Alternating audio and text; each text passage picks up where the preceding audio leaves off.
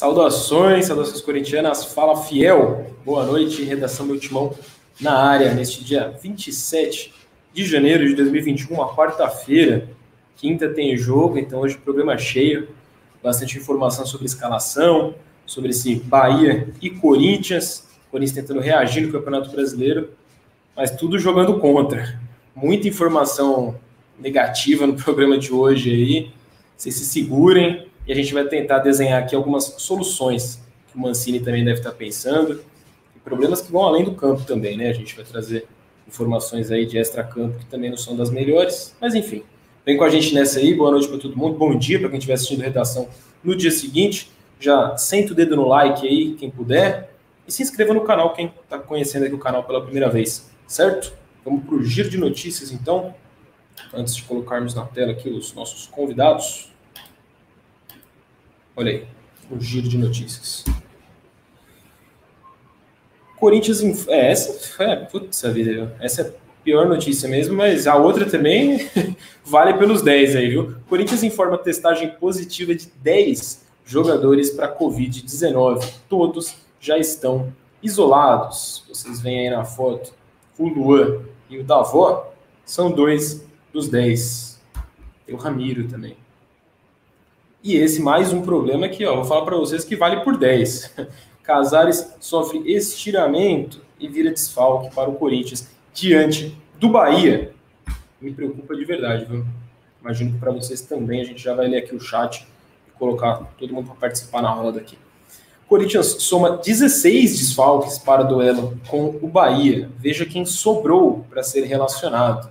Corinthians totalmente remendado por um jogo que, em tese, era para ganhar, enfim, reagir. Vamos ver como que o Mancini vai botar esse time em campo.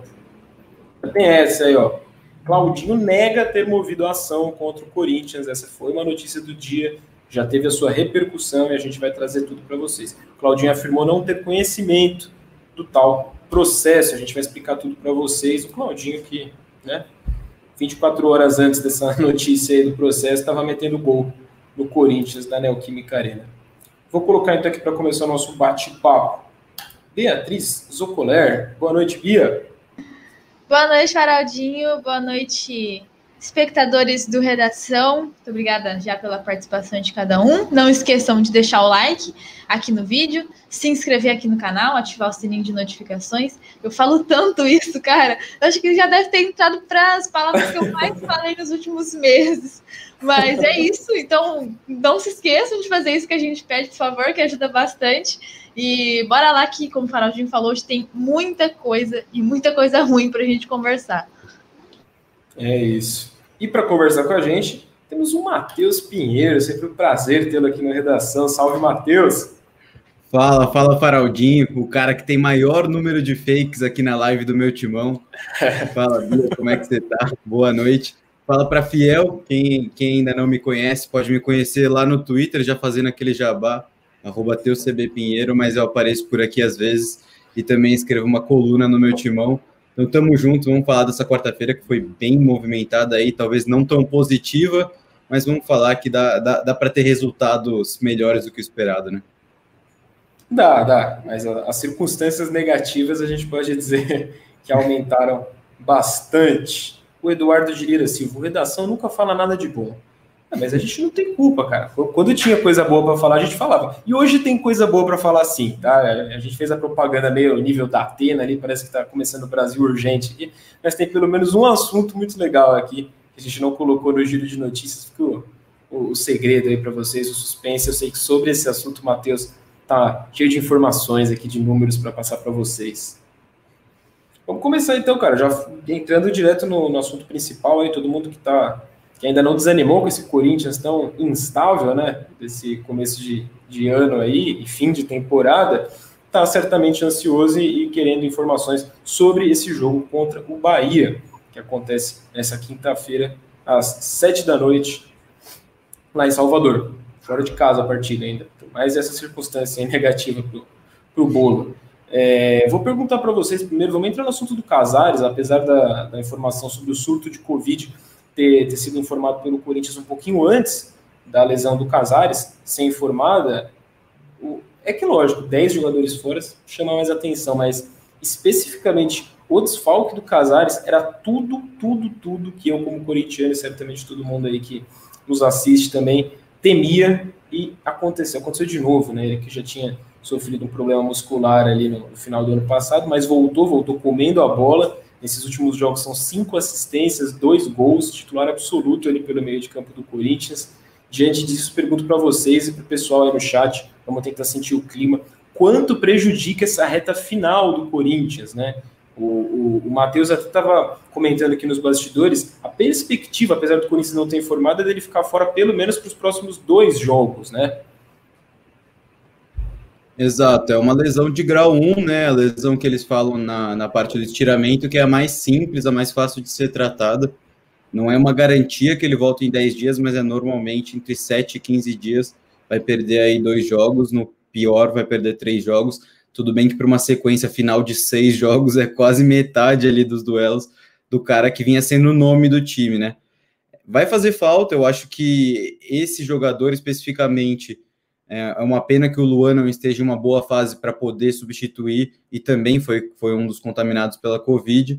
Então é uma posição que o Corinthians não tem. Talvez se o Mantua tivesse é, em condições físicas, ainda não seria o 10 clássico, mas poderia pelo menos o Mancini tentar um esquema com dois ali, como ele fez contra o Vasco, ali um 4-4-2, vai, vai ser difícil. Eu acho que são peças, sete das dez peças não vão fazer falta, que eram aquelas peças que estão machucadas e que já não iam jogar de qualquer jeito, estavam afastadas, não estavam nos planos. Mas é, acho que Ramiro, Casares fora, Gemerson fora, até o próprio Otero, que é, que é criticado com razão, porque não vem desempenhando, vai, vai fazer falta, mas o Casares é com certeza o que mais vai fazer. Para mim também. E, bom, para mim não tem como substituir o Casares. É, é uma. A gente perdeu e não vai, não vai ter como repor um jogador para fazer a função dele é, com tanta criatividade, com tanta maestria como ele faz. É o, o, cara, o dono do meio de campo do Corinthians. E, enfim, essa, a gente tem que enfrentar essa realidade, porque não vai rolar de, de colocar um jogador ali para fazer o que o Casares faz, não vai conseguir entregar tudo. Aí depois a gente vai entrar melhor nessa questão aí das possibilidades da escalação, mas enfim, como o Teu estava falando, de todos os jogadores contaminados, os que a gente fica mais assim é o Ramiro, que querendo ou não, era um, um dos jogadores que o Mancini mais confiava no, no time, sempre foi muito, muito versátil, jogou de diversas formas, um dos homens de confiança, querendo ou não, uma peça que o treinador gostava de contar. O Luan também é reserva imediato do Casares, então o Casares não atuava aí os 90 minutos, o Luan entrava, entrou no último jogo e um outro fator também que a gente pode contar aí nessas percas por Covid, talvez seja o Walter e o Guilherme, né, que reservas do Cássio, e nós teremos então o Donelli como reserva imediato para o nosso gigante. Então, acho que de todos esses desfalques, eu acho que esses são os que dá para citar, que talvez realmente façam alguma diferença, porque, como o Matheus falou, os outros eram reservas, acabavam é, tem três que estavam no, no, DM. Então, é, é, muito complicado quando tem surto de Covid assim no elenco. É uma notícia que acaba com o dia, é muito complicado. Até porque se a gente for parar para pensar, por exemplo, jogadores que atuaram na partida passada contra o Bragantino, como o Everaldo, é, testaram positivo para Covid, então isso pode acabar influenciando no outro clube, enfim, é uma problemática que vai além do Corinthians também, é complicadíssimo, mas é, bom que estão todos assintomáticos e isolados em suas casas e que agora cumpram a, a quarentena, para que depois voltem e façam novamente a, esse período de transição programado. É isso, a gente vai baixar aqui essa a, a matéria do meu timão para mostrar certinho a lista para vocês. O, antes, agradecer o Thiago Medeiros, que virou membro, do, mas ele não virou membro. O Thiago Medeiros está sempre aqui nas nossas lives, ele certamente só fez aquele upgrade, né? Mudou de categoria de membro, imagino que seja isso. Então, valeu, Tiagão, tamo junto. A gente já confere aqui. Se você virou membro Ô, louco, se você virou membro do plano corintiano, você, a gente já te coloca no, lá no grupo do WhatsApp, do, do pessoal que participa aqui das nossas lives, certo? E não só ele, já tivemos também. Cadê? Tô outro aqui, aqui, Rob Reis. Rob Reis também virou membro do canal. Então, muito obrigado também. Tamo juntasso aí. Ô, Matheus, tem pergunta para você no chat, cara. Diga. Olha,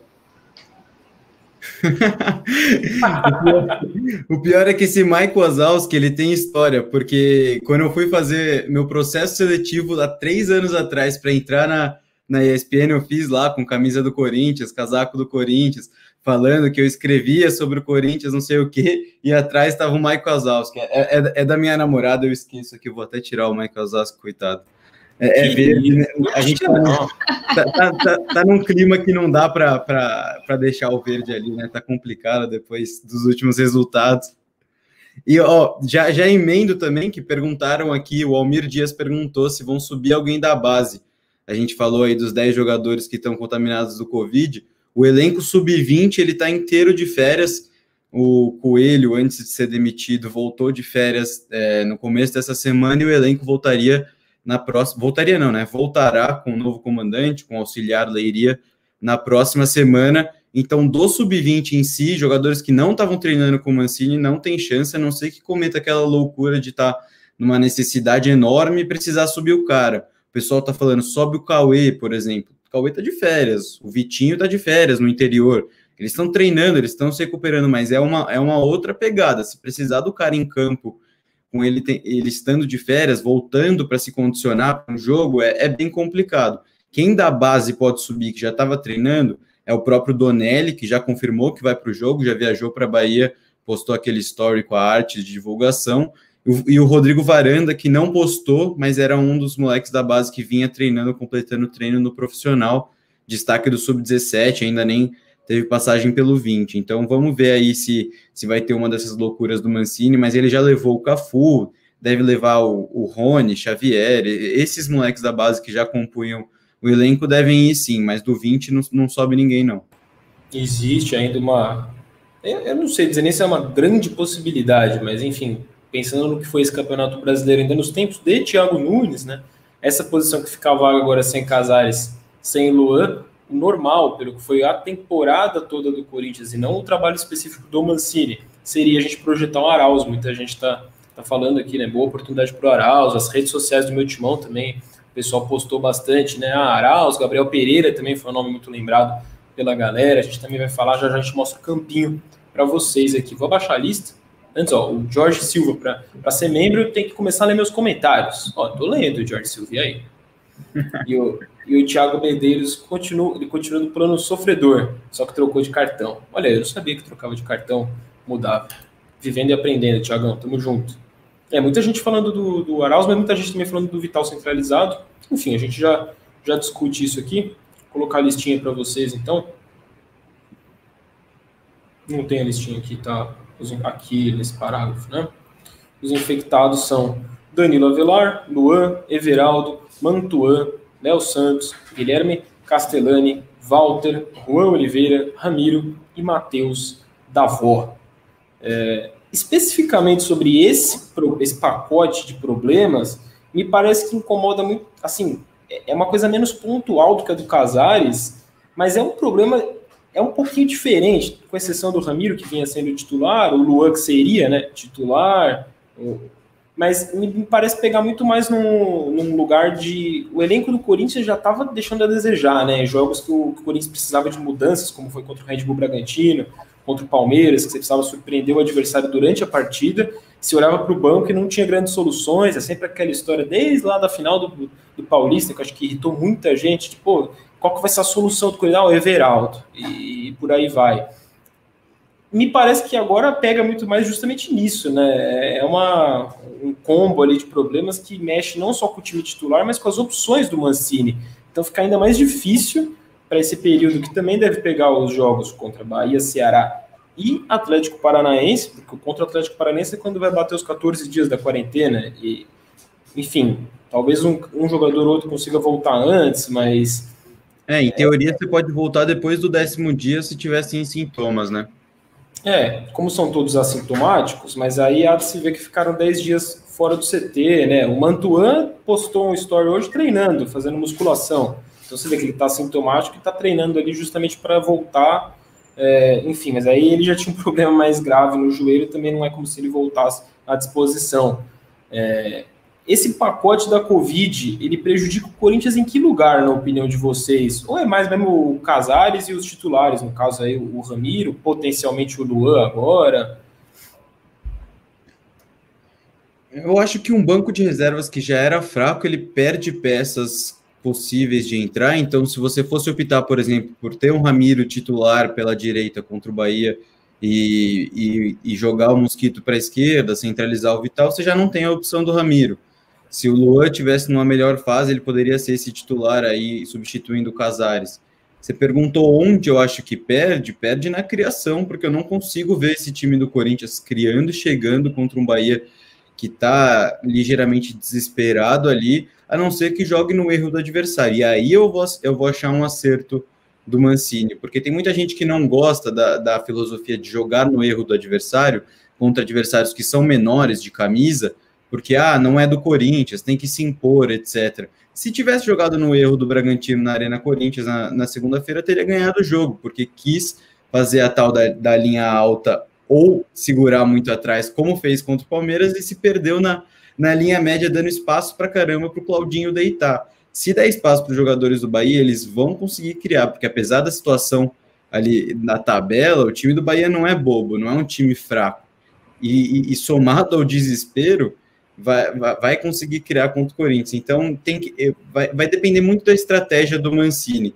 Eu vejo perdendo muito na criação, mas se ele conseguir jogar no contra-ataque, aí faria sentido, por exemplo, nem ter o Jô, porque aí não usaria a bola aérea, ou se tiver o Jô em campo, que use a bola aérea para ele fazer a casquinha para ter dois caras de velocidade e o, e o Vital centralizado, seja é, Léo Natel pela esquerda e Mosquito pela direita, ou até o próprio Gabriel Pereira, que não é um cara de velocidade extrema, assim, que nem Mosquito, mas é um bom jogador de ponta. Então, perde muito na criação. Vamos ver como vai responder. Mas a criação, com certeza, vai ser, vai ser prejudicada. Não, não vejo o Corinthians com a bola, não. Então, cara, exatamente isso. O, banco de reservas do Corinthians, que já era curto e limitado, conseguiu ficar pior ainda, né? Então, mesmo ok, para os outros jogos, a gente sabia que quando fosse fazer alguma substituição, ia ter que trocar por, um, algum, por algum jogador um pouco mais fraco, mas pelo menos a gente tinha essa opção. Agora já complica um pouco mais, né? Porque para esse, principalmente para esse jogo de amanhã, né? Que nós não temos o, o Leonatel, não temos Otero, não temos Everaldo. Então, tanto por conta disso, Cafu foi relacionado. O Natel, mas ele tá fora também. É verdade. Teria que ser o Cafu. O Cafu, cara, foi relacionado depois de o quê? Nove jogos sem, sem aparecer no banco Nove. de reservas? Eram dois então... de Covid e sete por motivos técnicos. Ou seja, um jogador que ficou sete vezes seguidas sem ser relacionado por motivos técnicos vai ter que surgir agora como a opção que sobrou, né? Pois é, e, e além dele também é o Arauz, que a gente tem como possibilidade, mas o Arauz, assim como o Cafu, não joga há muito tempo. O Arauz voltou a ser relacionado, só que acabou é, não entrando. E assim, essa questão do banco realmente complica. Complica muito, é, é difícil. Tudo bem, o Bahia é um adversário inferior, é só que o Mancini vai ter que mudar o esquema, vai ter que mudar alguma coisa no time, e isso com certeza vai fazer diferença. É muito complicado ter que lidar com tudo isso. Tipo, você pensa, ele tá treinando o time de uma forma, aí, do nada, 10 jogadores desfalque por Covid, tem jogador suspenso, perde o Casares. Então, dá um, eu acho que dá uma desestabilizada. E o Corinthians, como o Matheus bem falou, vai perder muito na criação eu acho muito difícil. Eu acho que, na verdade, o pior dos problemas, na realidade, é o, a falta do Casares, porque ele é o motorzinho do time, ele faz o time funcionar, é um jogador que dá muita mobilidade para o Corinthians, ajuda demais, dá passe para todo mundo. Então, sem ele, a gente perde muito. E como eu falei no início da live, eu não consigo ver é, nem o Vital, nem o Arauz, nem o GP fazendo essa função que ele faz. O Arauz, acho que mais por uma questão de tempo sem jogar. O GP, porque tudo bem que ele é meia de ofício, só que há muito tempo ele não joga assim, ele tá treinando, ele tá trabalhando para ficar realmente na ponta direita. E é, qual o outro? Que eu tinha falado. Você citou, você citou o GP, você citou a possibilidade de até do ah, Vital. Vital, Vital. Vital é, o Vital, para mim, não funciona no meio, mas é, eu acho que vai ser por esse caminho que o Mancini vai seguir. Eu não me agrada ver o Vital armando time. Eu acho que tem uma grande diferença entre ele jogando pela esquerda, caindo pelo meio, gerando opção, que é como ele está fazendo agora, do que ele jogar ali como o 10 do time para fazer a função que o Casares faz. Eu acho que vai ser complicadíssimo, em questão de criatividade mesmo. Então, acho que assim, o meio-campo do Corinthians vai ser uma, uma grande problemática para o jogo de amanhã. Talvez é, ele mude o esquema, não sei. A gente, querendo ou não, tem algumas possibilidades dentro das limitações, que ia colocar uma trinca de volantes, seria, como o Matheus até citou, jogar sem um centroavante, enfim. Dá para dá fazer algumas mudanças, mas aí a gente tem que ver o quanto essas mudanças iriam interferir é, na partida, vendo a forma como o Corinthians estava jogando nos últimos jogos. Né? É, o bom de jogar contra um Bahia com esse pacote de reforço é que espera-se que o Corinthians propõe o jogo, então não é que o Corinthians vai ter que se moldar é, com tanto problema ainda a, a, um jogo de um adversário, né? O Corinthians, ele, em tese, tem esse poder de escolher como vai jogar e como vai ditar o ritmo da partida. A gente espera que contra esse Bahia está lutando desesperadamente para não cair, enfim, que vem também de uma sequência péssima de resultados, o Corinthians consiga se impor, como fez recentemente, por exemplo, com o Sport, até com o Fluminense, que está acima da tabela, mas também não vem jogando nada. É, é, a, essa lista tem a lista dos desfalques, né, que a gente já citou aqui, a lista dividida por suspensos, por quem está com Covid e lesionado. É, e, e, você tem abaixo os jogadores, cara, são 20 que o Corinthians tem no elenco, né? A não ser que surjam realmente surpresas vindas da base. O, o pessoal está falando do, do Sub-23, né, para puxar jogadores do Sub-23 aqui nos comentários. É, o Rodrigo Santos Martinelli puxa o Oia. É, cara, mas o, o é, é, complicado. O Danilo chegou outro dia lá nos. A gente vai até falar rapidinho sobre isso no programa de hoje. O Danilo, o Danilo chegou outro dia lá no, lá no, no CT e, e, cuidando dessa parte do Sub-23 e já está fazendo uma limpa lá no Sub-23. Então o próprio time Sub-23 do Corinthians está passando por uma reformulação depois do que foi a temporada passada, né? Então é também uma problemática, não é como se fosse uma, um departamento, um elenco ali que está prontinho para servir o Corinthians, né? Mesmo depois de duas temporadas de existência. Esse é um, é um problema bem grave, inclusive. É, mas essas são as opções. Se você pegar realmente do meio para frente, cara, meias, o Corinthians vai ter três à disposição do, do atual elenco, que é o que a Bia estava falando: é Vital, Gabriel Pereira e Arauz. É, a mesma atacantes, você tem pouquíssimos, cara. Você tem o Jô e o Mosquito e você tem o Cafu. O Cafu que não jogava nunca. O Almir Dias está falando aqui nos comentários. O Cafu vai se tornar ídolo no jogo de amanhã. fé com fé. É. Pode pôr uma terceira fé aí nesse comentário. Fé com fé com fé. Mano, imagina ter que depender de Cafu, velho. Olha o nível que chegamos. Não, assim, que agora eu acho que é a hora, no, mínimo, do, do cara provar que veio, né? E o Corinthians sim, mesmo. Sim, tem essa. Não passar vergonha e, já que contratou, põe, põe o rapaz aí para jogo. Quem sabe nesse momento ele não, não, não, não, não nos surpreende positivamente. E muita gente falando do Oia, o Oia que o próprio meu timão com o Vessone já publicou que vai ser a cara do Sub-23, tá treinando desde segunda-feira com, com o elenco do Sub-23 do Corinthians e, e, terminou a temporada com o Oeste, né? Ele atuou pouco, mas ele tá treinando com, com o elenco Sub-23 do, do Corinthians desde segunda-feira. Então é muito mais provável que o Oia suba do que o Vitinho, do que o Cauê, pelo menos na minha linha de raciocínio, pelo que eu entendo aqui é, que eu tive de informação. O Oia tem mais chance de subir para completar um banco de reservas. Se fosse na Arena Corinthians, era muito provável que isso acontecesse, porque é diferente você levar um jogador que provavelmente não vai ser utilizado lá para Bahia para jogar, tanto que às vezes leva um goleiro a menos. É, é um procedimento levar um elenco menor do que se fosse na Arena que você chama o cara no dia tá pronto. Então, falando sobre o Oia, tem mais chance do que o resto da base, mas eu também não, não acredito que esteja relacionado, não. Nem chegou a trabalhar com assim. É, mal trabalhou com o Danilo, né? Chegou realmente essa semana aí de volta ao Corinthians, seria assim, no, no total desespero, né? Para completar Exato. mesmo, porque precisa de alguém ali. E, e aí me, me, me, parece mais lógico, a gente já vai colocar o campinho aqui na tela para montar a provável escalação, me parece mais lógico o, Mancini projetar outras alternativas aí, mesmo que fuja do, do que ele vinha trabalhando como o esquema ideal. E o José Roberto Pinto virou membro aqui do canal, cara. Um abração pro José, então, ó, valeu aí Ficamos muito, muito felizes, família Meu Timão, Boa, sempre aumentando. E quem não puder virar membro, se inscreve no canal, pelo menos. Chega mais com nós aí. É, pô, vamos então colocar, colocar essa escalação, já mostramos aí. Cara, 20 que sobraram para ser relacionados de 16 desfalques, né? É realmente metade do elenco praticamente fora. E é meio desesperador. Mas vamos colocar o, o, o campinho. E aí a, a torcida vai escalando com a gente aí no, no chat. Mas vamos colocar uma, uma primeira escalação aqui em cima do que o Matheus e a Bia vem falando. Deixa eu acertar o tamanho do campinho aqui. Oh, o Vinícius falou do Biro, que é o lateral e meia do, do Corinthians, também é possibilidade. Assim como o Varanda, ele já vinha treinando com, com o Mancini. Mancini já é, já sabe como é o jogador. Até porque quando o Piton machucou, eles trouxeram um dos laterais que não estava sobrecarregado, então não era um dos laterais do 20, para treinar junto com ele. O Reginaldo também chegou a treinar em menos dias do que o Biro, então o Biro também é possibilidade de completar banco, assim como o Varanda, mais do que, o, do que o pessoal do 20. É, o fato de já trabalhar com o Mancini certamente pesa a favor, né? Ou contra, no caso do Davó, pesa o contra aí para ser cortado.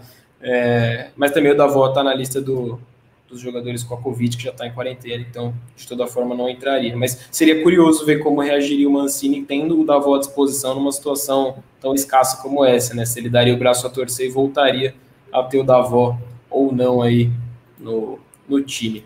Enfim, essa primeira escalação que aparece de fundo é a escalação que o Corinthians usou contra o Red Bull Bragantino. É, vamos para as mudanças, então. Cássio, que completará seu jogo de número 500 será o nosso próximo assunto aqui no programa, pelo menos uma coisa boa falaremos na redação de hoje. uh, Fagner, o Bruno Mendes, o Gil, o Fábio Santos. Você pega nominalmente, o Corinthians tem um, um sistema defensivo interessante, né? O problema é que teria que começar essa marcação lá na frente, lá na frente é que a situação fica escassa. Cara, é, a única coisa que me aliviou disso tudo é não ter perdido o sistema defensivo. Porque, pelo é menos. Pior, né? assim, o Gemerson era é, um titular, mas. Isso. Mas pelo menos uma coisa assim, sabe? Nossa Senhora. Eu quero ver como vai ser a partida do Gabriel, porque me chamou muita atenção depois do, do Palmeiras que ele vinha sendo outro jogador. A gente elogiou. Eu que tinha batido muito no Gabriel, dei o braço a torcer, estava jogando muita bola e essas duas partidas que o Corinthians perdeu, ele foi mal na cobertura. Você vê ali no gol do, do Elinho, tudo bem, é, uma, é um erro de saída do Fábio Santos, mas quem deveria estar tá cobrindo aquela área que tem todo o espaço para o Claudinho ajeitar para o Elinho é o Gabriel. Então eu também não acharia um absurdo, por exemplo, ele ir com o Xavier, é que eu sei que o Mancini já está bem alinhado ali com o Gabriel, valorizou a, o crescimento que ele teve. Então eu imagino que vá com o Gabriel. Vamos ver como vai ser o jogo dele, né? Porque a, a defesa depende muito. O Gil, por exemplo, ele falha muito quando não tem cobertura nele. Se o Gil jogar exposto do jeito que ele, que ele jogou contra o Bragantino e contra o Palmeiras, ele vai falhar. E aí é uma pena, porque um cara que é ídolo como o Gil vai começar a ter imagem é, meio arranhada, né? Porque o Gil sempre jogou em esquemas que todo mundo tava para cobrir ele. Ele é um cara muito bom em rebatida aérea e dividida ali no, no um contra um. Mas você obrigar ele a marcar sempre no, na linha alta, ele vai, ele vai ir muito mal. E aí Espero fica parecendo que, que é o grande vilão é, ia ficar parecendo que ele é o grande vilão sempre dos gols tomados do Corinthians, ou quase sempre. E, e legal isso que você citou do Gabriel, que também marcou o único momento de estabilidade defensiva do time do Thiago Nunes, né? Ali naquela, é. Naquela volta da, da, paralisação do Campeonato Paulista, o Thiago Nunes falando muito bem do Gabriel, da importância dele é, para essa consistência defensiva do Corinthians. Enfim, é uma peça importante mesmo do time. A gente escalou esse time com o Gabriel Pereira de titular no primeiro momento, a gente que eu digo eu aqui, ditatorialmente, inclusive, porque o Vitão, eu sei que ele está nos bastidores aqui da redação do meu timão, escrevendo a apresentação do, do jogo de amanhã, e nessa apresentação que o meu timão vai publicar, esse será o campinho. Então, condizente aí com o meu timão, a gente põe o Gabriel Pereira, mas já foi um debate aqui no começo do programa, né? É, vocês escalariam exatamente assim? Se fosse a preferência de vocês, se vocês fossem o Mancini, quem que vocês mudariam aí? Imagino que do meio para frente, talvez o próprio Cantígio não entrasse na escalação, não sei. O pessoal até brincando aqui nos comentários que o Ramiro não é desfalque. Talvez falando sobre esse jogo especificamente, em que já projetassem que ele não jogaria, mas também todo mundo sempre corneta o Ramiro, é complicado. Cara, usando esses jogadores, na verdade, eu acho que é mais provável o Mancini colocar o Vital no meio e inverter o Gustavo Silva de lado e colocar o GP na ponta direita, que é o lado dele. Então, eu acho que se fosse para usar esses jogadores que estão aí, seria assim, porque eu, de verdade, não vejo o GP atuando no meio, cara. Não vejo, porque ele, eu nem lembro, acho que eu não vi o GP jogando dessa forma, tanto porque eu comecei a acompanhar ele na, na copinha, que ele foi super bem e foi já na ponta direita. Eu sei que ele é meia de ofício, só que há muitos anos ele não joga assim. Inclusive, eu acho que eu vou até perguntar para Fabiane depois, mas é real, cara. Acho que faz mais sentido deixar o GP na ponta direita mesmo. É, o, é, a gente chegou a entrevistar recentemente o, o Marcos Soares, que foi o treinador que trouxe ele para a base do Corinthians e trouxe ele numa circunstância em que ele sabia que a principal função dele era de meia mesmo, um meia finalizador, um meia que se move muito e que realmente vem da direita. Ele chegou nessa entrevista é, aqui ao canal do meu timão comparar o Gabriel Pereira com o que foi o Jadson nos tempos áureos de Jadson no Corinthians, né? Sim. Então, eu estava nesse dia também. É, então, então, então talvez é, ele já esteja pronto para essa função e hoje ele esteja sendo moldado para ser um jogador mais completo e também atuar ali mais pela ponta. É, assim, eu ficaria curioso por realmente não ver há muito tempo, mas não me surpreenderia é se por... ele fosse ficar assim. É, é porque a gente não está vendo o treino, né? Então a gente não é. sabe também como que o Mancini está moldando ele, porque Exato. a gente sabe que o Mancini molda bem jogadores, principalmente jovens. Então ele pode estar tá usando o GP ali pelo meio, a gente não sabe, né?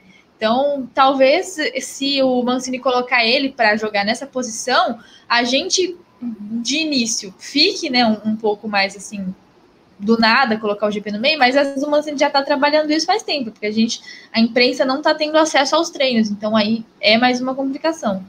Bem lembrado, bem lembrado. E, e, e isso, ele é um cara que o Mancini é um, é um cara que explora muito isso de moldar o jogador ao sistema dele, ou pelo menos criar uma variação maior para ele. Eu lembro que quando ele chegou, eu estava imaginando um time ali com, com do Mancini, com aquele 9 móvel e tal, e ele não teria isso no Corinthians. Eu perguntei para ele, por exemplo, com o Vital, você vai moldar o Vital para ser um cara que sabe finalizar a jogada, fazer gol e dar assistência?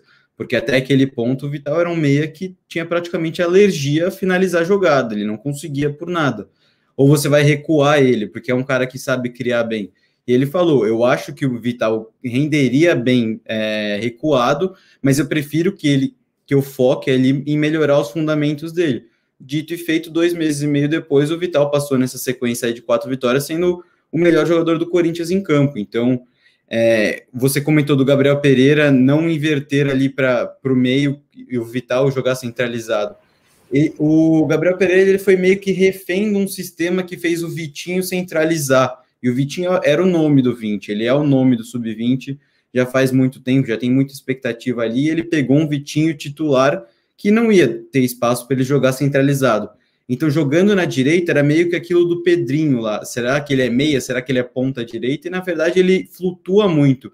Então, se tiver mesmo essa escalação que está que, que tá na tela, e, e, nessa ideia que você falou, eu vejo muito Gabriel Pereira e, e Vital trocando de posição como Gustavo Silva. Então, você pensa numa linha de três que seria muito móvel, isso seria positivo. Mas aí teria que criar e criar para o Jô fazer, né? Porque você chega, você esbarra num, numa uma fase do Jô. Mas eu acho legal essa, essa movimentação de, de Gabriel Pereira, Gustavo Silva e Vital pode dar, pode dar bom. É o jogo para o GP. É, Bem lembrado. É, é... Essa questão de inverter que a Bia falou, de jogar, sei lá, o Gustavo Silva para ponta, para colocar o Gabriel Pereira de direita. Eu entendo esse lado, pensando pelo Gabriel Pereira, que vem jogando com o Mancini pela direita, sendo moldado ali para jogar pela direita, mas eu acho que bagunçaria todo o resto, assim, no sentido do, da sintonia que já está sendo criada entre o, o, Mosquito e o Fagner ali, o próprio Gabriel. É, é, lógico, muda tudo quando tem um Gabriel Pereira centralizado e não o Casares, mas eu acho que bagunçaria mais ainda você tirar o Gustavo dali, que é um dos poucos jogadores que talvez precise é, então, do Bragantino. Por isso que é muito uma incógnita, entendeu? A gente, cara, eu tô o, o dia inteiro, desde que saiu a notícia, pensando em todas as possibilidades que podem acontecer para amanhã, e eu acho que eu vou acabar nem acertando, né? Porque a, a, gente nunca consegue decifrar o que se passa na mente de Wagner Mancini. Mas é complicado, porque, como eu falei, dentro das nossas limitações para o jogo de amanhã, a gente tem algumas possibilidades. Só que em pouco tempo de conversa, a gente já citou umas cinco que dá para fazer só com esses jogadores, cara. Então é muita coisa mesmo para se pensar Mancini, eu acho que ele deve estar surtando nesse momento. É, assina embaixo. Eu, eu vou perguntar para vocês sobre esse meio de campo aí também, se, se seria o Cantillo já o nome certo, ou, ou porventura outro, outro, jogador poderia pintar, um Camacho da vida aí que foi titular recentemente também. Antes eu queria, só como está claramente um debate bem forte aqui nos comentários entre Arauz e Gabriel Pereira, e falando para a galera aí, quem chegou agora, o Casares não joga por estiramento na coxa. Então, não bastassem os 10 casos de Covid no Corinthians, ainda tem esse estiramento na coxa direita do Casares, que é disparado aí o principal desfalque. O Ramiro também não joga por estar entre os 10 de Covid, por isso já pintou ali o cantígio no nosso campinho. Mas vamos fazer aquela brincadeira que a gente fez no pré-jogo Corinthians contra o Red Bull Bragantino, não que tenha dado muita sorte, né? Mas de para facilitar a galera no chat é digitar, bater o A de Arauz ou o G, ou GP, enfim, se for tanto faz para vocês de velocidade, de ficar A ou GP nos comentários aí para a gente sentir, fazer uma, um, um, leve momento aí de chat para sentir assim se tem um bloco muito maior de A ou de GP ou se está realmente muito equilibrado. O que, que foi aí, Matheus? Que GP facilita, né? Você, você comentou do G, o G ninguém entender nada. É. Deixa eu ver aqui. E tô vendo mais GP, tô vendo mais GP, hein? Oh, tem bastante A, hein? Usado é. Tá muito equilibrado. Meteram um X ali, velho. Quem seria o X? Xavier? É, oh, não usou, né? Eu acho que muita gente está indo no caminho do que gostaria de fazer e, e, muita gente do que o Mancini vai fazer. Porque eu vejo o Mancini usando o GP e não o Arauz, mas eu gostaria de ver o Arauz e não o GP. É, para não queimar ele. Tipo, se ele for jogar, eu acho que pode ser um jogo para para matar ou morrer ali, sabe? Se aquele jogo do GP que ele ganha espaço, a torcida compra a ideia dele, para a próxima temporada ganha minutos. Mas nesse momento, com do jeito que vem, é, eu iria eu iria de Arauz, mas eu não sei, é difícil. O Mancini, o Mancini é muito imprevisível nessa, nessas decisões. Não à toa tá, tá tão disputado no chat aqui o negócio. É, e uma possibilidade que a, Bia acho que falou no comecinho da, da nossa live, quando a gente nem tava com o campinho na tela. Caramba, mas surgiu 300 mil A aqui agora, hein? É, eu te falei, é, o fã-clube do Arauz é forte, hein? Eu, eu faço parte um pouco.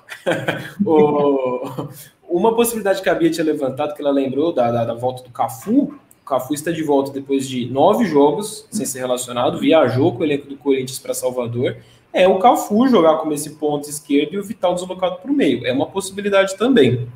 É, se alguém achar que o Cafu aí seria um já estou falando do Cafu no lugar do Jô até.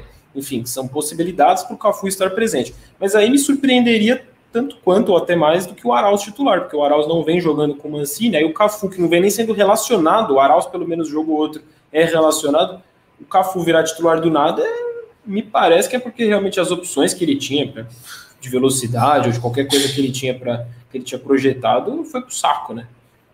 E mudaria muito de característica também. Uma coisa é o Vital ali aberto pela esquerda, mas caindo para dentro. Outra coisa é o Cafu, que tem como principal e talvez única característica correr. Então, é complicado. O Cafu como falso 9 é uma opção que agrada a vocês? O pessoal está perguntando aqui. Eu não, não consigo. É. O, o Cafu tem qualidade para fazer um falso 9. Cara, é. é. complicadíssimo falar, né? Porque o que a gente viu assim do Cafu é, é muito pouco. É toda a trajetória do Cafu realmente está uma coisa um pouco estranha assim no Corinthians. É teve que ser utilizado às pressas por conta de de suspensão, de depois ele ter pegado a Covid, aí depois fica fora, nove jogos, não é nem relacionado, é muito complexo tudo. Se ele não fosse relacionado, eu ficaria mais surpresa ainda, porque aí sim teria algum problema muito sério acontecendo, né? Mas ele foi relacionado, então ele vai para o jogo. Se ele vai entrar, a gente não sabe. Provavelmente no segundo tempo, porque é difícil os jogadores terem, principalmente os mais novos, Vital, o GP, Gustavo Silva, terem fôlego para correr os 90 minutos. Então a chance da gente ver o Cafu em campo, eu penso que é maior do que estava sendo antes. É, mas realmente muito complicado assim falar, ah, não, eu colocaria o Cafu de, de, de falso 9. Eu, particularmente, também não vejo ele fazendo essa função. Acho que é mais fácil mesmo fazer uma, uma substituição ali pela beirada, uma coisa mais, mais comum. Eu inventaria o menos de moda possível para o jogo de amanhã. Já, tá, já temos algumas, algumas mudanças que vão complicar, mas no que desse para complicar menos, eu, eu faria assim. O Whindersson Maia, se ele põe o Cafu de titular, fica sem nenhuma opção de velocidade para o segundo tempo. É bem colocado, bem colocado. O Everaldo, né, que costuma ser mesmo, a torcida fica, fica com birra, mas Geralmente ele entra para ser opção de velocidade, quando não ele, o Natel. Foi assim com o Natel e o Otero, né? No último jogo entraram com essa opção de velocidade para o segundo tempo e nenhum dos dois está disponível, os dois suspensos. E no caso do Everaldo, ele está nesse pacote dos 10 da Covid. Então, realmente, é, são, são muito. São pouquíssimas opções. Então, se, as únicas opções de velocidade mesmo do Corinthians seriam o Gustavo Silva e o Cafu. Aí é muito bem lembrado mesmo pelo Whindersson aí que se se, se ele mete já os dois, ele perde a opção de velocidade para o segundo tempo, e aí, se precisar, azedou. Mas a galera também tá meio brava aí com o Cafu, não querem que ele, que ele jogue. Eu confesso que eu tô um pouco nesse time, ainda que o Cafu não tenha tido muito tempo para mostrar serviço, né? Mas para ter sumido do jeito que sumiu é porque, quando mostrou, não agradou muito o, o Mancini, não. É, antes da gente tirar a escalação da tela, qual, qual a perspectiva de vocês, assim, projeção de jogo, o que vocês esperam? Algo muito próximo mesmo do que foi contra o esporte, por exemplo, de o Corinthians pegar um time que está ali embaixo e dominar as ações, de jogar para golear, os desfalques vão pesar muito. Se quiserem até falar sobre a sequência, né? O Corinthians depois pega o Ceará e o Atlético Paranaense, que são dois times em ascensão, ainda possivelmente todo remendado por conta da Covid e do próprio estiramento do Casares. Me preocupa essa sequência, viu? Me preocupa. Pode ir, Bia, pode começar. Bom, cara, assim, é, lógico, o Bahia é um adversário inferior ao Corinthians, é só você olhar a tabela. Lógico, que essa tabela desse Campeonato Brasileiro, né, tá bem, bem complicado tirar muitas conclusões, mas eu acho que esse caso a gente pode sim falar, até porque o Bahia abre aí a zona de, de rebaixamento, tá com 32 pontos, é, tinha dado uma, uma pequena melhora aí nesses últimos jogos, mas acabou perdendo de 2 a 0 para o esporte. Na rodada anterior, venceu o Atlético Paranaense por 1 a 0. Na outra, é, o, o Bahia tinha empatado com o Atlético Goianiense. Então, assim, eu acho que não o jogo, por questão mesmo assim, de de ter que fazer essas mudanças, de ter desfalque, principalmente do Casares. Eu acho que não vai ser um jogo mais tão tranquilo como a gente estava esperando. Mas eu ainda acho que o Corinthians tem condições de vencer. Eu só não acho que vai ser mais tão fácil quanto a gente estava pensando que seria. É, nos palpites aqui do, do, do, meu timão, não sei se o vídeo já saiu, inclusive. Eu não, coloquei... não, a gente, deve, a gente deve publicar ele amanhã. Amanhã pela manhã vai sair o vídeo dos palpites. Ah, então eu não vou falar o meu palpite depois do Fala, fala aí, fala aí.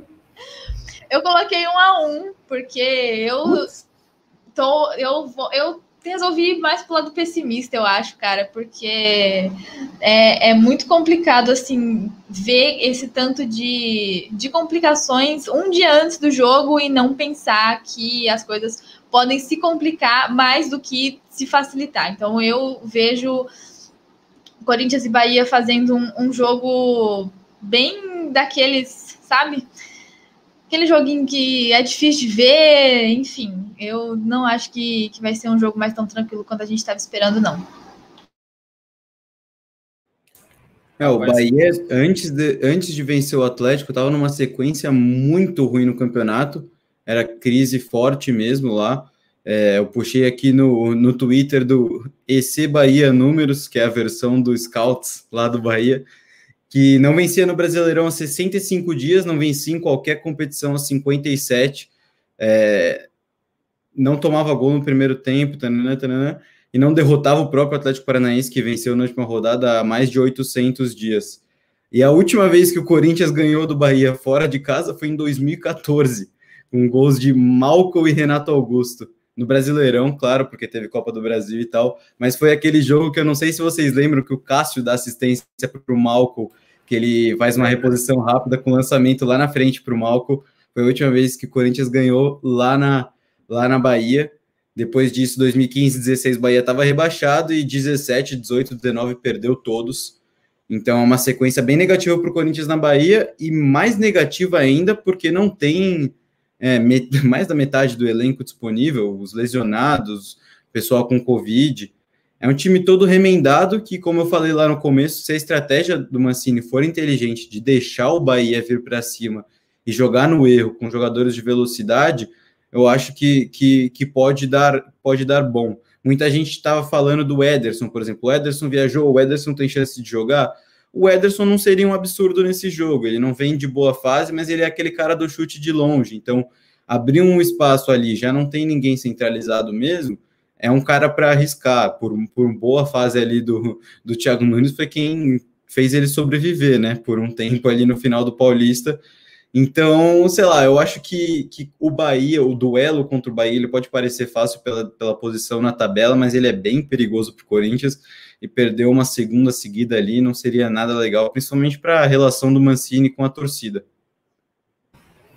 É, realmente, porque as derrotas elas até acontecem contra times que estão jogando muito bem, né? Mas aí um tropeço em cima desses tropeços que já aconteceram recentemente, agora contra um time que o Corinthians teria essa obrigação, entre aspas, de vencer, complicaria muito as coisas e jogaria uma pressão absurda para jogos que tendem a ser mais difíceis contra times que estão em ascensão no campeonato, diferente do Bahia, que inclusive concorrentes diretos do Corinthians nessa briga por Libertadores, que já começa a se desenhar como o Ceará e o Atlético Paranaense, o Red Bull Bragantino e o Corinthians já botou na briga. É bem possível que se tropeça para Atlético Paranaense e para Ceará, coloque também esses times de vez na briga e se complique ainda mais, enfim. É, tem que lembrar que o foco do Corinthians, o próprio Mancini reconhece isso agora, é essa vaga, que seja a vaga indireta para a Libertadores, né? Fala aí, Bia. Bia, fala alguma coisa. Não, não ia não. Pô, tá não e, e a primeira live que eu participei com vocês aqui no Redação, eu lembro que você me perguntar, ah, o Mancini serve para 2021? O Mancini vai ser o treinador do Corinthians em 2021?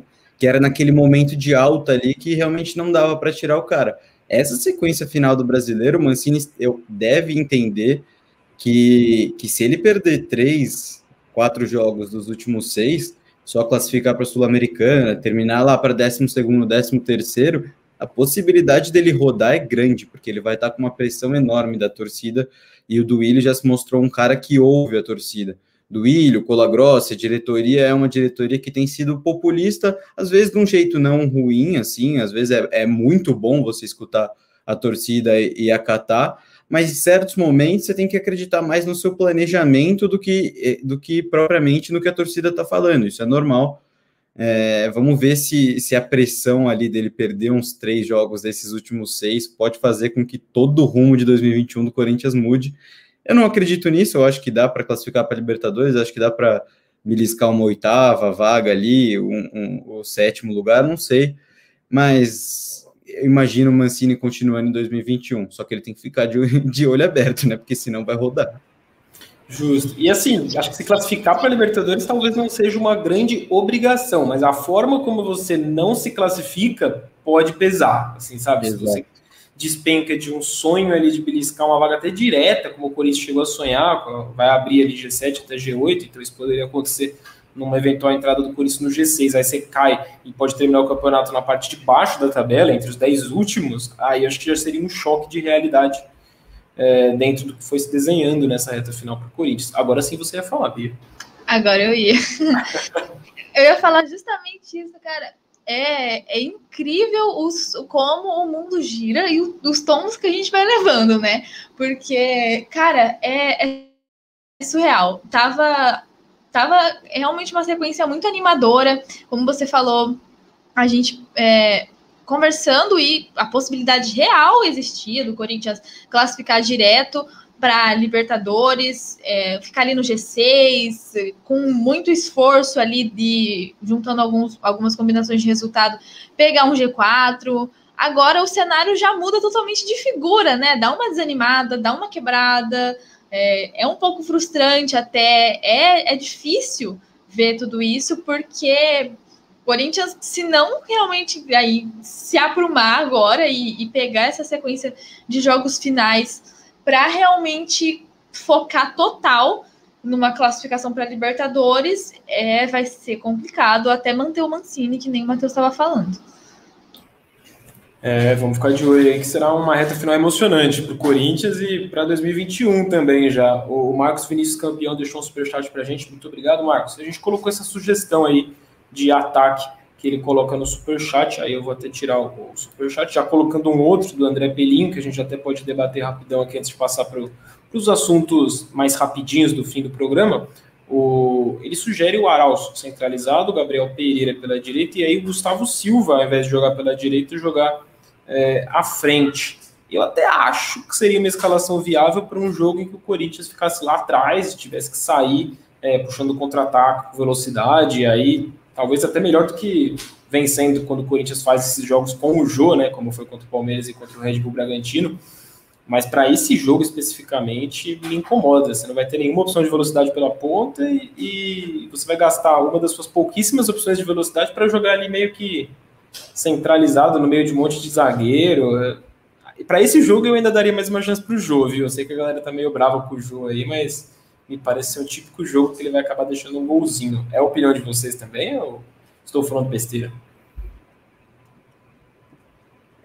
Eu acho que se isso, eu, nunca, eu nunca diminuo a qualidade de um cara como o Jô, que você falou, pode sobrar um golzinho ali, mas vai depender muito dessa, dessa, dessa estratégia do, do, do Mancini, quem vai fazer esse gol. Porque se a gente falou, ah, vai usar o Jô na, na, na bola quebrada ali, com o físico atual do Jô, isso de ficar disputando bola toda hora na bola quebrada, mata ele, isso mata ele. Então não sei até que ponto ele consegue chegar com gás para fazer o gol. Eu vejo um, um, um cenário ali bem positivo para o Corinthians de conseguir criar no erro e fazer um gol de bola parada, porque tem zagueiros que são bons na bola parada, quem sabe é uma cobrança direta que com os, cobradores atuais que, que jogariam também não daria. Fábio Santos não bate falta há muito tempo.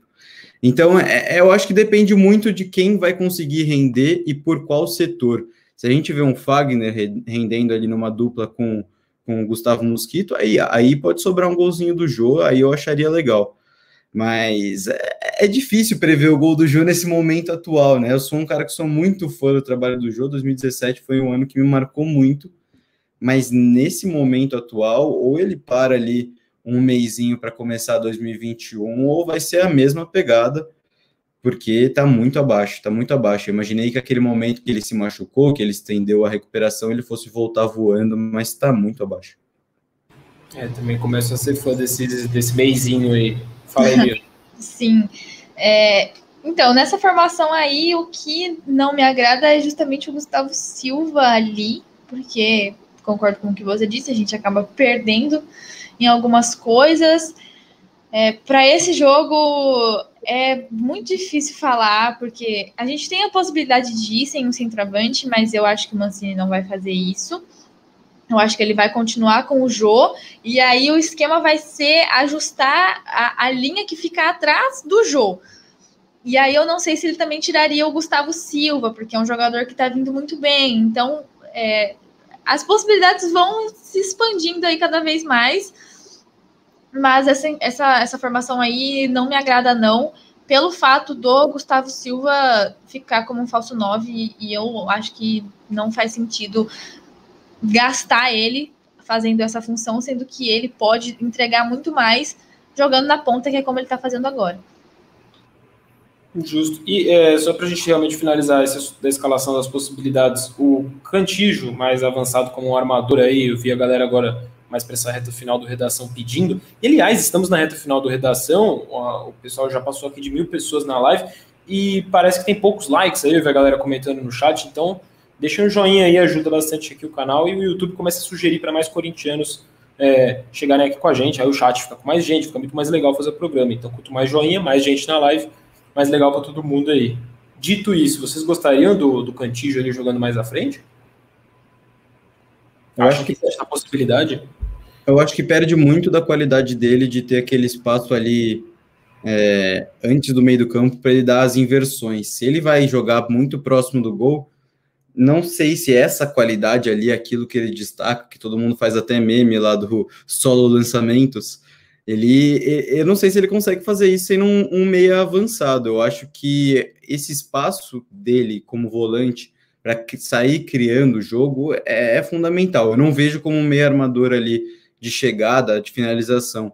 O Cantilho no Corinthians ele não fez algo que ele fez por muito tempo lá no Barranquilha, de finalizar de muito longe. Você vai ver os melhores momentos do Cantilho, na, na época que foi que foi ser contratado, ele, tem, ele tinha isso muito de finalizar de longe. No Corinthians ele não fez nenhum gol dessa maneira. Então, talvez se ele ainda tivesse nessa fase, um bom finalizador à distância, poderia ser um meia de chegada, poderia aproveitar isso. Mas acho que se ele perder esse espaço para inverter a bola, para quebrar a linha dos caras invertendo essa bola, perde muito do futebol dele. Vai ser bem criticado. Eu concordo, também não colocaria o cantilho de armador, não, porque tu, por tudo isso que o Matheus falou, mas também porque, querendo ou não, cara, ele ajuda na distribuição do jogo, pegando a bola ali dos volantes, abrindo opção pelo meio, ajudando o Casares, que não vamos ter, mas enfim. Acho que ele é justamente o cara que tá antes do Casares. Então precisa ter ele ali antes para ajudar nessa distribuição de jogo. Eu concordo com a titularidade dele para esse jogo contra o Bahia, mas de segundo volante. Como meio armador, não. E aí é as outras opções que a gente já cansou de discutir aqui hoje. É isso, a opção tem de monte, né? Aí vai inventar mais uma, assim, não sem, sem faltar com respeito com quem gostaria de ver o cantinho de armador. Mas eu acho que fica muito mais numa questão de gosto particular de cada um do que realmente na possibilidade que passa na cabeça do Mancini mesmo para esse jogo, entendem? Essa é diferença que o, o Matheus também já tinha falado aqui numa outra situação. Caio Jesus, ó, Arauz muito tempo sem entrar no jogo oficial, começaria com Vital de meia. Também acho que por conta disso, apesar de eu querer ver o Arauz jogando, acho mais provável o Gabriel Pereira entrar, e aí é ver como que eles vão ficar, qual vai ser essa disposição, que deve ser, de qualquer forma, de uma linha ali muito móvel atrás do Jô. É... Pessoal, algumas notícias do dia aí, é... enfim, vai ter quem vai achar bom, eu acho que é só mais problema para o Corinthians resolver em termos de gestão de elenco, né? O Corinthians foi avisado aí, reportagem do Rodrigo Vessoni, no meu timão, o Corinthians avisado pelo Red Bull Bragantino que o Matheus Jesus, que está emprestado até lá, tinha aquela cláusula de ah, determinados jogos você continuaria em definitivo e o Red Bull compraria. Ele não completou esse, esse número mínimo de jogos e por questões de extra-campo, né, que nunca foi o forte do Matheus Jesus, muito pelo contrário, o Red Bull Bragantino não vai querer a permanência dele lá e aí será devolvido então para o Corinthians. O Corinthians recentemente renovou o contrato do Matheus Jesus, né, até o fim de 2023, mesmo ele nunca tendo jogado bem no Corinthians. É... Antes, eu vou perguntar para vocês se vocês imaginam espaço para ele no, nesse elenco do Mancini ou se vai ser só mais uma bomba para o Corinthians resolver aí no mercado da bola. E também gostaria de ouvir a opinião da galera no, no chat. Eu lembro que tinha, quando a gente falou da última vez do Matheus Jesus, eu lembro que me surpreendeu que muita gente queria vê-lo jogando no Corinthians, apesar desse problema de extracampo aí, que parece ser mais grave do que geralmente é um problema extracampo, enfim. É, não bastasse essa volta dele, né, ou, enfim, esse problema que o Corinthians tem que resolver com ele, o Corinthians também tem seis jogadores que foram rebaixados agora que com o fim da série da série B, rebaixado da série B para a série C e que tem contrato ainda com o Corinthians também. O Fabrício Oia, que a gente citou e que já até voltou para o Corinthians, mas para o elenco sub-23, é um deles.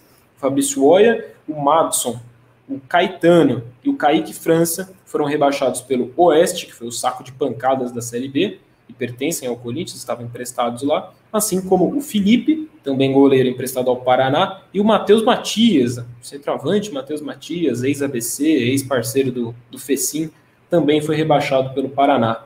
Então são esses seis jogadores, acho que o único que estava se destacando desses seis era o Kaique França, porque o Oeste era um saco de pancadas, então todos, sempre que você viu o giro da rodada lá do, dos lances da, da, Série B, era todo jogo do Oeste, o Kaique França tomando um monte de gol e fazendo um monte de defesa. Todo jogo do Oeste era a mesma coisa. Então você via que ele se destacava, né? Apesar de tomar muito gol. Me lembrava até aquela fase tenebrosa do, do Cássio nessa temporada de 2020, que ele tomava um monte de gol, porque também, né? Era a bola do jogo inteiro em cima dele, uma, uma hora a bola acabava entrando. Acho que é uma situação até similar nesse sentido. Vocês veem possibilidade de algum desses jogadores, Matheus Jesus e esse sexteto aí, ser aproveitado no Corinthians ou é mais nessa linha do sub-23 no máximo e olha lá? Eu vejo todos com potencial ali de sub-23 ou reempréstimo, né? Eu tenho uma, uma mágoa forte ali, um, um, um sentimento ruim em relação a, ao que o Corinthians acredita nos empréstimos que faz, porque os empréstimos que o Corinthians faz, eles costumam acabar com jogadores. Se você, se o Corinthians empresta 30 jogadores, talvez uns três são empréstimos pensados para time de Série A, com uma estrutura boa, com nem tantos jogadores para posição. Você citou o Oeste, o saco de pancada. Você imagina que no saco de pancada o, os jogadores do Corinthians, revelados pelo Corinthians, vão jogar. E não, não teve um jogador no Oeste que fez mais do que, do que um turno de jogos.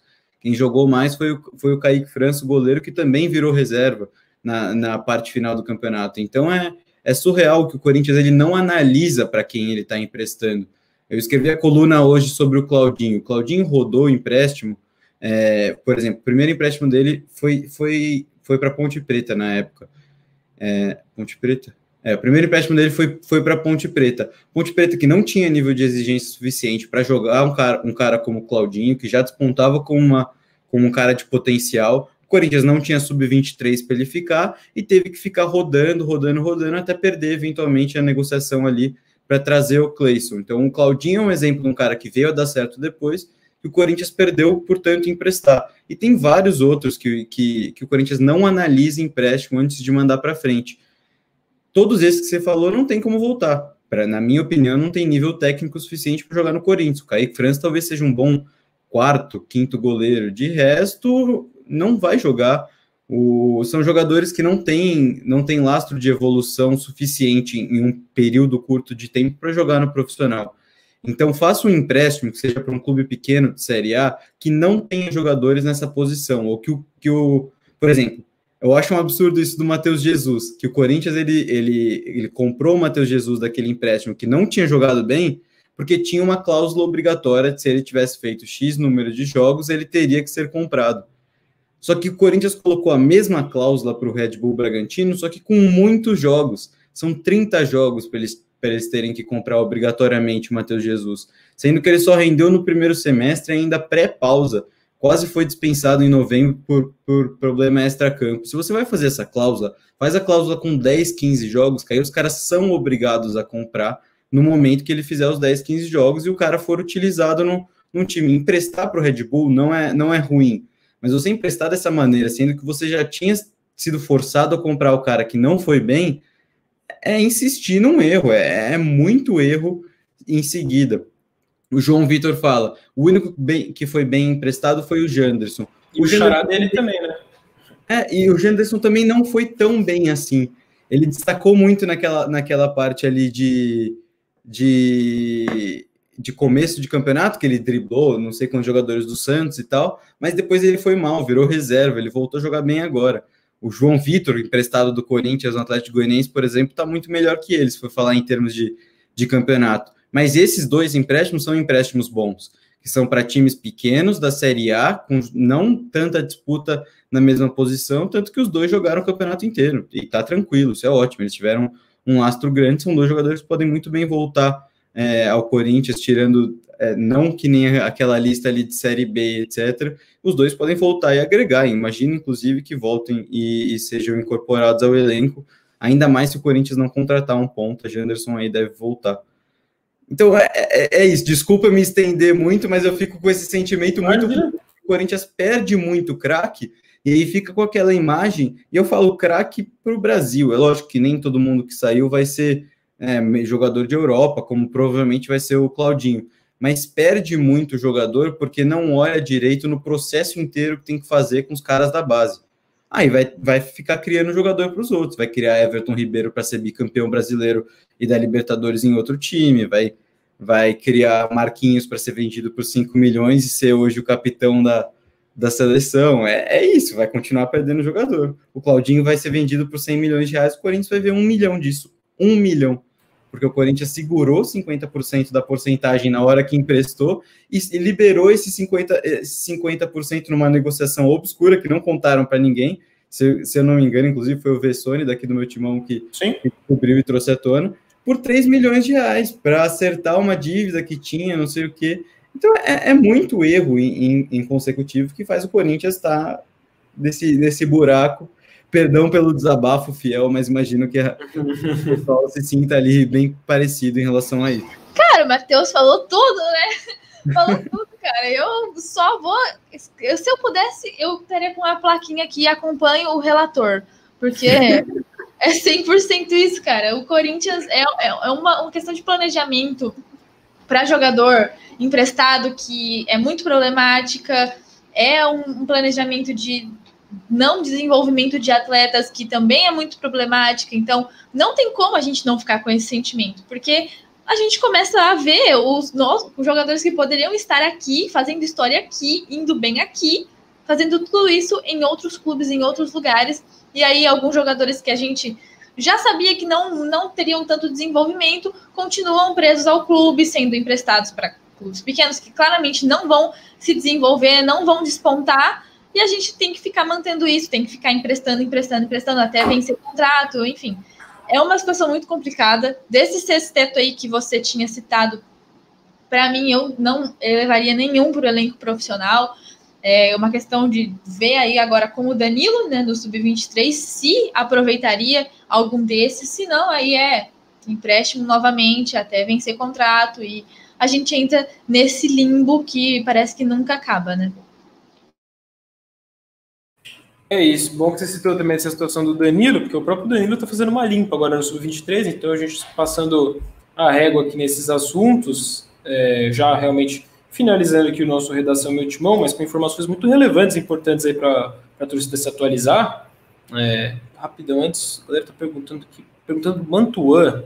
O Mantuan tá, tá, tá, com Covid e tá lesionado, então tá tudo bichado, coitado do Mantuan. Hoje assim, tá me perguntaram no, no Instagram, quando eu falei que o Mantuan tinha pegado Covid, me perguntaram, Guilherme ou Gustavo? Gente, o Guilherme está no Gil Vicente, em Portugal, tá? É o Gustavo que rompeu o ligamento do joelho, inclusive os três que estavam no DM por conta de romper o ligamento do joelho pegaram Covid, né? O Avelar, o Juan e o Mantuan. O Léo Santos também pegou, mas o Léo Santos estava fazendo a transição para o campo, enfim. É situação complicadíssima. O Avelar, pelo que me parece, é o que tem a recuperação mais avançada e mais próximo de, de retornar aí para os gramados. Depois o Juan Oliveira e por último o Gustavo Mantuan, né? Eu acho que o Mantuan é só para o segundo semestre desse ano, cara. E duas coisinhas que estão perguntando aqui sobre o comentário que eu fiz. O Marquinhos do esporte também é, é, um, é um exemplo de um bom, de um bom empréstimo para o time de Série A que não tem tanta disputa. Fez um primeiro turno ótimo e caiu bastante no segundo, até virou reserva. É, voltou recentemente a ser titular, mas é bom jogador sim. É, poderia poderia compor o elenco, mas eu não vejo aí também tanto potencial para, por exemplo, ganhar a vaga de titular e tal. E só mais uma, uma resposta que perguntaram aqui: não ganha, na verdade, 10 milhões por ser clube formador? Não, porque a conta é 0,5% ou 0,25% até o sub-17 a cada ano que ele passa no clube. E o Claudinho era do Santos. Ele passa 2015, 16, 17, dá a soma da 1,25%. Então vai ganhar um milhão de reais, sendo que poderia ganhar 50, 60. E já era óbvio que o Claudinho estava valendo muito mais do que esse um milhão e meio pelos 50% de direitos quando o Corinthians fez a venda. Ele já era cotado como o melhor jogador da Série B da temporada passada, né? Então, Exato. Então, é, sempre, é sempre bom deixar isso muito claro. O, o Danilo aí, o Danilo no Sub-23, estou confiante, o pessoal né, comemorando que ele está fazendo essa limpa aí. Mas essa limpa, ela também, é lógico, tem que ser feita mesmo, mas ela também não vai ser feita assim. Ah, limpou e acabaram os problemas e as dívidas. Porque uma vez que o Corinthians contratou tanto jogador, mais de 30 jogadores para o elenco Sub-23, é, o Corinthians acertou contratualmente que ele vai ter que pagar esses jogadores. Então, por mais que você saia dispensando os jogadores que você percebe que não estão prontos para vestir a camisa do Corinthians nem do Sub-23, você tem que honrar esses contratos. Então você vai ter que continuar pagando o salário, seja para o jogador ficar na casa dele, seja para ele ser emprestado para um outro clube, recebendo o salário do Corinthians. Mas a grande cagada, com o perdão da expressão, é você assinar esses contratos, é você contratar esses jogadores. E uma vez que isso foi feito, agora você começa a resolver, lógico, dentro do possível, e o Danilo está fazendo o que cabe na esfera dele, por isso que a torcida está feliz com o Danilo, realmente são, são os primeiros movimentos de alguém que chegou ali, está identificando problemas e está resolvendo muito bem que continue assim. E, mas assim, gera uma preocupação natural no sentido de Corinthians vai ter jogadores espalhados aí pelas suas casas ou por outros clubes ligados ao Corinthians, mas de certa forma dispensados pelo Corinthians e que pode pintar daqui a alguns anos virar processo, né? O Corinthians tem quase 200 desses processos trabalhistas aí envolvendo muitos ex-jogadores nas costas, alguns deles inclusive pintaram hoje, como é o caso do Claudinho, né, que depois veio a, a público aí nas redes sociais negar que ele teve participação no processo, mas também ele não tem participação, mas se o, se o, o ex-empresário dele ganhar, o dinheiro vai para ele. Então ele não tem participação, mas ganhando o processo, o dinheiro vai para ele. E, e, é o ex-empresário dele que entrou com, com o processo contra o Corinthians, porque o Corinthians está devendo direito de imagem para ele. E, e, cara, com todo respeito, o Claudinho precisava ter se manifestado também, na minha opinião. Se o Corinthians está devendo para ele, quem é feio na história, o Corinthians está devendo. Exato. E, é, e, aí é você cobrar do Corinthians. Por que, que o Corinthians está há tantos anos devendo o seu jogador, como faz com tantos outros jogadores? Esse é o problema. O problema não é o jogador processar. Eu acho que. Mas aí, enfim, é uma opinião minha. Mas eu, eu não acho que esse seja o problema. O Guilherme Romão é outro também que está processando. Tinha um comentário aqui na tela tinha até deixado meio de canto. O Thiago Soares. Cadê aquele René, lateral esquerdo, que foi destaque da Copinha alguns anos atrás? Eu acho que ele tá falando do Romão. Ou teve algum René que eu tô esquecendo? Eu não lembro de René. Eu acho que ele estava se referindo ao próprio Romão. E, é. o Romão, coincidentemente, Thiago, é um dos jogadores também. Processou o Corinthians. Hoje a gente noticiou no meu timão, tem um processo. Em termos de valor, é um processo irrisório. Os advogados dele pedem algo na casa de 16 mil reais irrisório para o Corinthians, né? Para mim, 16 mil reais cairia muito bem. Mas para o Corinthians não é nada. E o Corinthians consegue se sujar por conta de 16 mil de dívida com, com um jogador como o Guilherme Romão, que tem duas partidas no profissional do Corinthians, né? Ele pede FGTS atrasado, que o Corinthians não pagou. Isso fica feio, cara, para a imagem do Corinthians, mas muito feio mesmo. Então você deve para o Léo Príncipe também, semana passada foi, o René Júnior esse mês também. É, é um monte de processo que surge quando você faz esse monte de contrato com o Sub-23. Você não tem a dúvida que há alguns anos um ou outro vai pintar aí com o processo também que o Corinthians não vai ter pagado. E isso virou rotina. É, é normal a gente esperar que isso aconteça. Então, que as coisas se acertem. Aí, pelo menos dentro de campo, a gente vê já o trabalho do Danilo, especificamente no Sub-23, resolvendo essas situações. Mas fica uma grande pergunta, né? Quem que paga no final por isso? Vai passando para a próxima gestão. Algumas dessas dívidas nem foram feitas pelo pelo ex-presidente André Santos dos últimos três anos, elas são de tempos passados, lá dos tempos do Bob, do Roberto de Andrade, se bobeado da primeira passagem lá do Andrés, e vai acumulando, vai virando uma bola de neve que ninguém resolve, ninguém paga. Acho que falta também se responsabilizar, né? Quem, quem assina e não tem condição de pagar e joga para o próximo, que no final das contas quem se prejudica com isso é o Corinthians. E aqui estamos como canal segmentado para falar sobre o Corinthians, para defender, acima de tudo, o Corinthians. E quando a gente fala isso, não é de uma forma clubista, né? Se o Corinthians está jogando mal, a gente vai falar que está jogando mal, vai tentar entender o porquê está jogando mal e debater em cima disso, mas se o Corinthians está fazendo tudo errado nos bastidores, a gente também fala que está fazendo tudo errado nos bastidores. E óbvio, não está fazendo tudo errado. O, o Matheus até falou aqui que essa nova gestão está começando muito bem, está atendendo muito os pedidos da torcida, vamos ver até que ponto aí as coisas vão evoluindo mesmo. E aí eu também dei um desabafo aqui, Matheus. E, e, sobre isso que você falou, bem curto, porque a gente já está chegando aí no final. Muitas vezes a torcida, por estar tá nesse, nesse mar de coisas ruins que a diretoria do Corinthians tem feito é, pro Corinthians, pro torcedor, porque a diretoria erra e quem sofre é o corintiano, muitas vezes o torcedor corintiano acaba batendo na pessoa errada. Então, o Guilherme Romão, lateral esquerdo da base, que não joga em lugar nenhum, ele não é um, um cara de destaque, cobrar 16 mil reais é porque o Guilherme Romão ele não está naqueles 2% do futebol brasileiro que ganha salário astronômico. Ele está naquela porcentagem do futebol brasileiro que não ganha nem 5 mil reais como jogador de futebol.